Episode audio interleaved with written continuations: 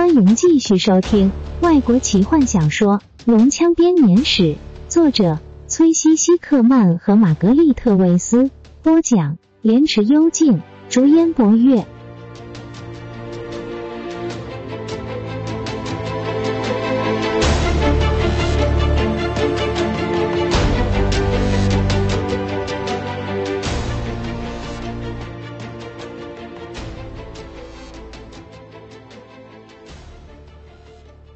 雷斯林看着罗拉娜，记住这句话。罗拉娜眨眨眼，呆了片刻。法师语气中的优越感让他觉得有些不舒服。他接着问：“我注意到你略过了自己。如果你像你声称的一样聪明厉害，那么你为什么要跟随坦尼斯呢？”雷斯林的眼神突然暗淡了下来。他闭上嘴，接过卡拉蒙小心端过来的一杯热水。战士看着罗拉娜，脸上的表情十分的阴沉、忧郁。雷斯林每次身体状况不好的时候，他都是这个样子。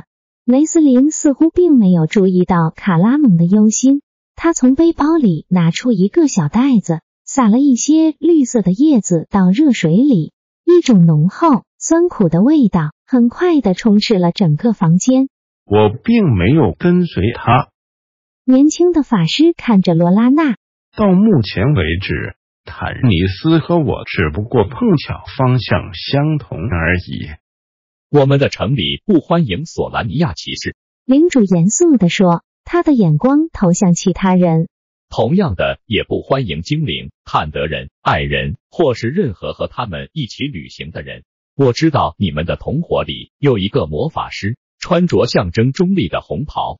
你们都穿着盔甲，你们的武器上面都染着血迹，而且随时都准备拔剑。很明显的，你们是有经验的战士，是佣兵，毫无疑问的，大人。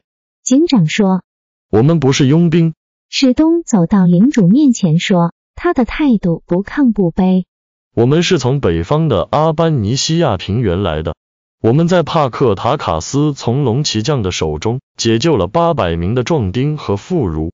我们躲过龙人大军的追击，躲在小山谷里过活。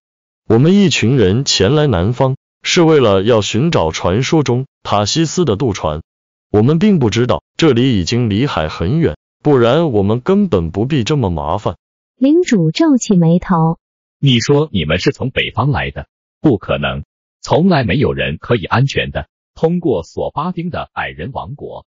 如果你了解索兰尼亚骑士。”你就会知道，我们宁愿死也不愿意说谎，即使是面对我们的敌人，也从无例外。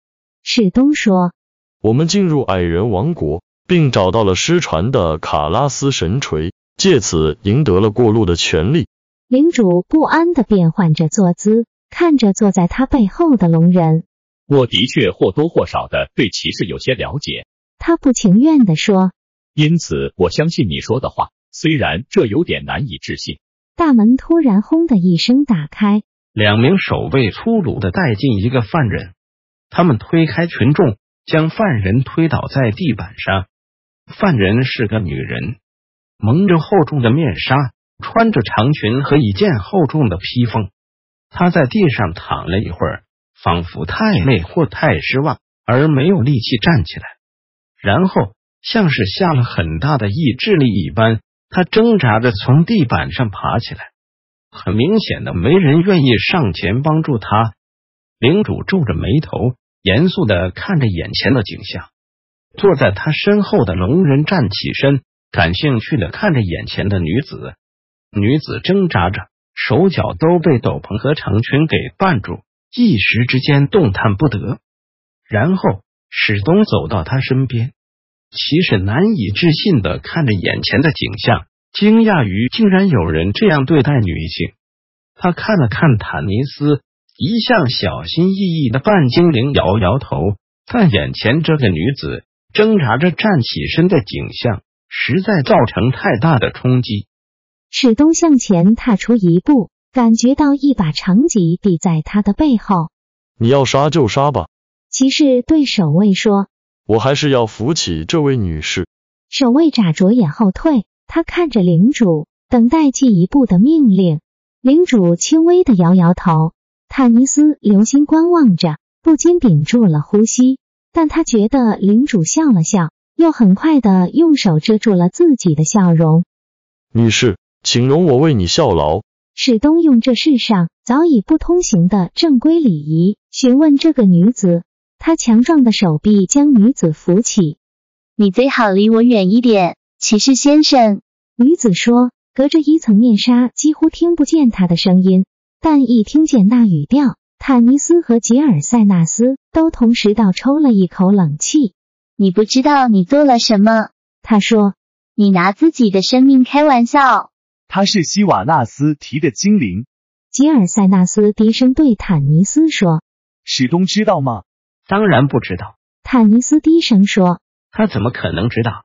我自己也差点认不出那口音。”“他在这里干什么？”“希瓦纳斯提距离这里很远。”“我也不。”坦尼斯刚开口，但一个守卫用力的推推他。领主开口的时候，他正好闭上嘴。阿尔汉娜女士。他冷冷的说：“我已经警告过你，赶快离开这座城。上次是因为你仍具有精灵族外交使节的身份，所以对你特别宽容。这外交礼仪在塔西斯是依然通用的。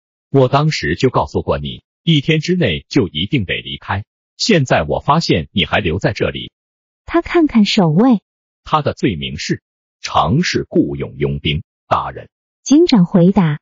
他在老水源路上的一座旅店前被抓，大人。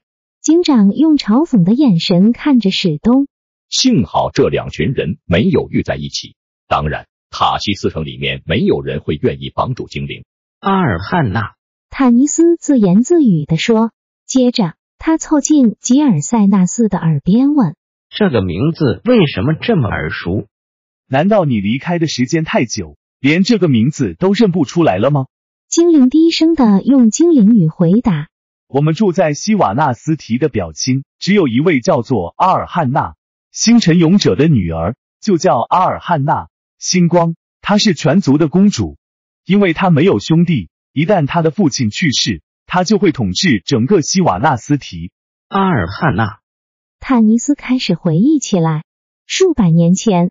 当基斯卡南率领族人逃离可悲的细强战争时，他们逃到了奎林纳斯提，但双方的领导者仍然用神秘的方法维持着联络。从风中阅读讯息，用银色月光的语言说话。现在他想起阿尔汉娜是谁了？传说中拥有倾城美貌，是所有精灵女子中最美丽的精灵公主。面貌就像她出生那天明亮的月光般纯洁无瑕。龙人靠向前，在领主的耳边说话。坦尼斯看见他的脸色一沉，看起来似乎不同意，但他咬着嘴唇，叹口气，点了点头。龙人又再度退回到阴影中。阿尔汉娜女士，你被捕了。领主沉重地说。守卫走向前，史东也趋前一步保护他。史东望向左右，用眼神警告着守卫。他即使手无寸铁，看起来却仍然如此的高贵有自信。守卫们也不禁呆了一下。但领主的确向他们下了一道命令：“你最好想个办法。”弗林特压低声音说：“我很赞成骑士精神，但现在时间、地点都不对。你有什么建议吗？”坦尼斯不悦的回嘴。弗林特没有回答。他们也都知道自己什么都不能做。虽然不知道眼前的女子是什么人，但史东就算死也不会让这些守卫碰他一根汗毛。他是谁根本就无关紧要。他心中感到十分挫折，却又对朋友十分钦佩。他悄悄拉近自己和一名守卫间的距离，知道自己至少可以解决掉这个守卫。他看见吉尔在纳斯闭上眼，嘴里念念有词。精灵虽然平常不是很用心，但他毕竟仍是个法师。见到坦尼斯脸上的表情，弗林特深深的叹了一口气，对着另一个守卫低下头，准备用头盔撞上去。接着，领主突然开了口，他的声音轻微颤抖着：“住手，骑士！”他的声音中有着。数世纪以来，代代传承的权威与自信。史东听见后，立刻放松下来，坦尼斯也跟着松了一口气。我不会让这个大厅染上鲜血。这位女士触犯了这块土地的法律，在过去的年代中，你们骑士曾发誓要维护的律法，但我同意，没有理由粗鲁的对待她。守卫，你们要以如同对待我一般的礼仪护送这位女士进牢房。而你，骑士阁下，由于你对她如此关切，你将要和她同行。坦尼斯推推吉尔塞纳斯，后者惊醒过来。的确，就像史东说的一样。领主历代都是相当明智、重荣誉的。坦尼斯耳语道：“我看不出你有什么好高兴的，半精灵。”弗林特听见他们的悄悄话，嘟囔着说：“先是那个坎德人引起了一场暴动，然后这个罪魁祸首消失了，现在这个骑士又被关进监狱。下次记得提醒我和法师走近些，至少我事先知道他很疯狂。”当守卫们把人犯带开的时候，阿尔汉娜开始在他长裙的裤摆中寻找某些东西。请你帮个忙，骑士先生。他对史东说：“我好像掉了什么东西，它是个小东西，但却很珍贵。你可不可以？”史东很快的蹲下身，立刻看见那样东西在哪里。它反射着光芒，被他的长裙遮住了一部分。那是一个形状像是一颗星星的胸针，上面镶嵌着美丽的钻石。一个小东西。他倒抽一口冷气。这一定价值连城，难怪他不想要让那些粗鲁的守卫找到。他用手小心的拾起，谨慎的打量着四周，保持着半跪的姿势，望向那女子。当那个女子把兜帽脱了下来，拿掉脸上的面纱，史东惊讶的屏住呼吸。有史以来第一次，人类看到了阿尔汉娜星光的脸。穆拉拉萨，黑夜的公主，精灵们是这么称呼她的。她的秀发有如晚风般的轻柔乌黑，用着宛若蛛网般精细的网子盘束在脑后，上面点缀着闪亮的宝石。他的皮肤苍白的像是银色的月亮，眼眸则是几近纯黑的深紫。双唇则像是红月的阴影般红润。骑士的第一个想法是感谢帕拉丁，他已经跪了下来。他的第二个想法是为了保护他，死也是值得的。他的第三个想法是自己得要开口说些话，但是脑中似乎忘却了一切语言。感谢你为我做的一切，高贵的骑士。阿尔汉娜柔声说，目光灼灼的注视着史东的眼眸。我说过，这的确是个小东西，请您起身。我已经很累了，看来我们要去相同的地方。您也许可以帮我个大忙，搀扶我走过去。谨遵所主。史东几近痴迷的说着，他迅速站起身，顺手将珠宝放进腰带中。他伸出手臂，阿尔汉娜将他细柔洁白的手放在他臂上，在他的碰触下。骑士开始轻轻颤抖。对骑士来说，当他再度蒙上面纱的时候，仿佛飘来一片乌云，盖住了星空。史东看见坦尼斯跟在他们后面，但他现在脑中只有那张美丽的脸孔。他呆呆的看着坦尼斯，表情一片空白。坦尼斯也看见了阿尔汉娜的脸，觉得自己也跟着激动起来。但同时，他也看见了史东的脸。他看见那张脸进入了史东的心房，而且将会比毒箭更严重的伤害骑士，因为他知道这份情感不会有好下场的。